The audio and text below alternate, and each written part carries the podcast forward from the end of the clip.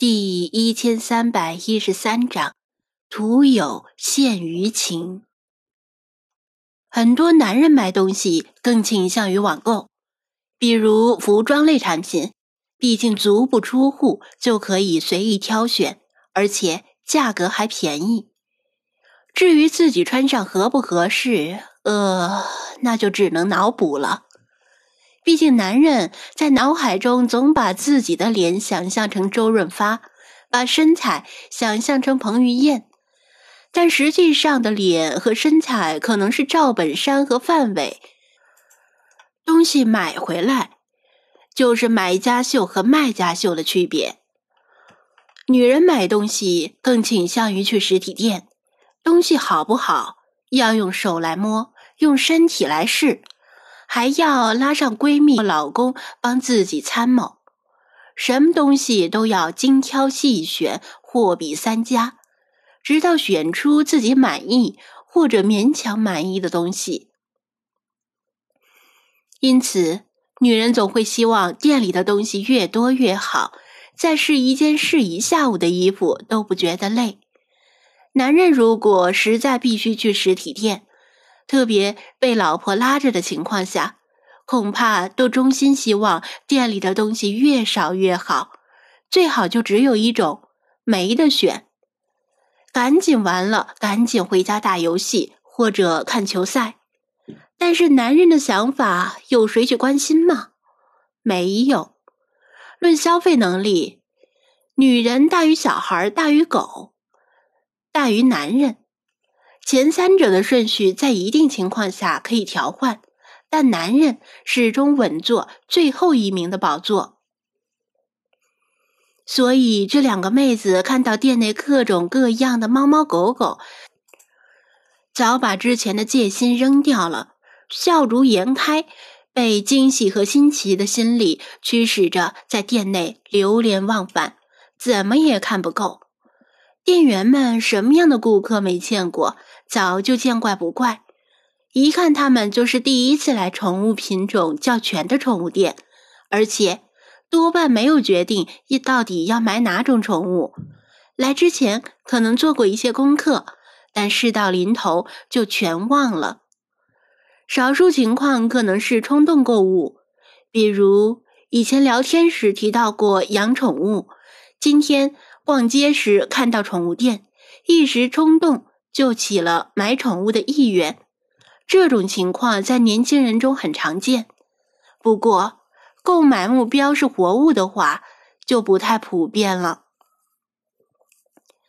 他们在店内走马观光的逛了一圈，看哪种宠物都挺不错，但其实哪种宠物也没有深入的认真看，因为他们惦记着菲娜和雪狮子，简直就像是一见钟情的感觉。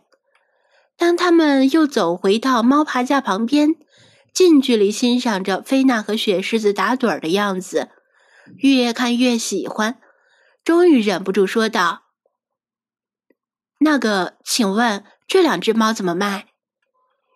除了坐在收银台后面专心绘画的鲁依云之外，他们不知道谁是店员，因为王乾和李坤自顾自玩游戏。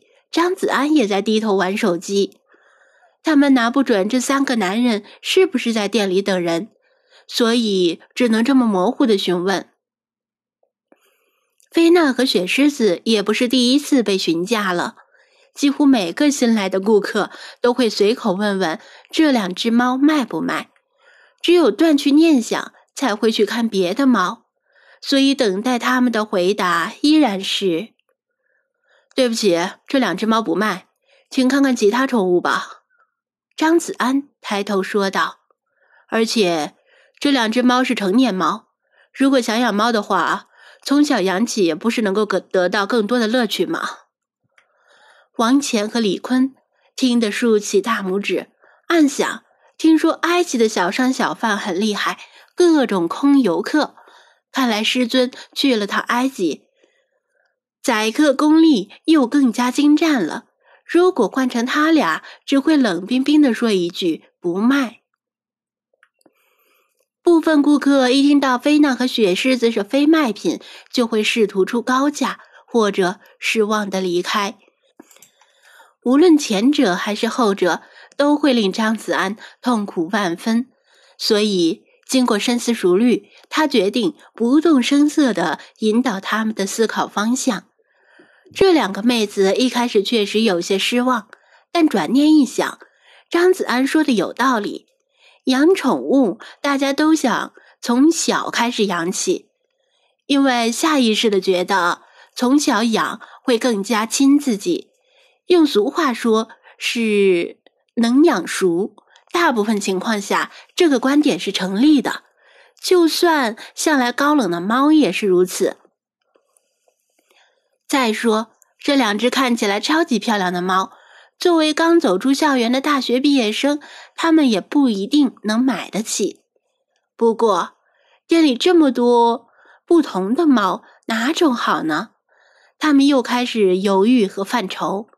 这时，店门左右一分。一道风风火火的人影大踏步走进店内，带着一股淡淡的香风。亲爱的张店长，我的礼物呢？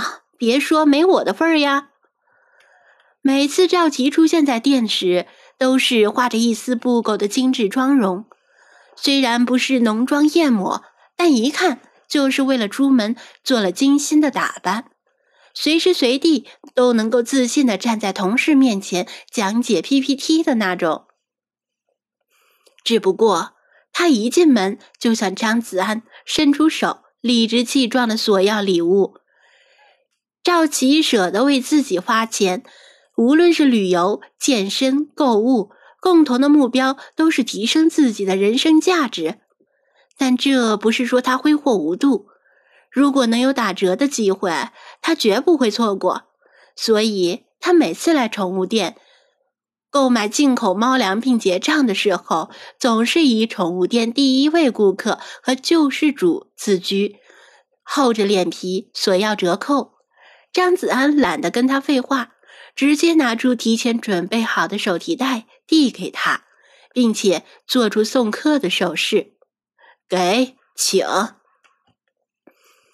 在不知情的人看来，还以为赵琪是来索要保护费的恶霸呢。赵琪听说张子安从埃及回来了，本来准备了好几套说辞，无论如何都要从铁公鸡身上拔毛，没想到完全没用上。他手里已经拎着几个购物袋了，再多一个手提袋也不嫌多。但是他拿到了礼物，却没有要离开的意思。眼光扫了一眼两个妹子，她们的青春活力与年轻令他稍有些羡慕。岂不知两个年轻妹子也在悄悄地打量着他。在他们看来，赵琪同样令他们羡慕有加，甚至在他面前自惭形秽，因为他简直就是他们理想中的那种白领都市丽人，名牌衣服，名牌包。高档香水，今年正流行的口红色号，明亮见人的高跟鞋，精心打理的蓬松秀发，恰到好处的饰品点缀，像从时尚杂志里走出来的封面模特一切的一切都令他们悠然向往。等工作几年之后，如果我们也能像她一样光鲜亮丽就好了。这是两个年轻妹子共同的心声。年轻的羡慕年长的财富，年长的羡慕年轻的青春。人总是想要得到没有的东西，这也是人之常情。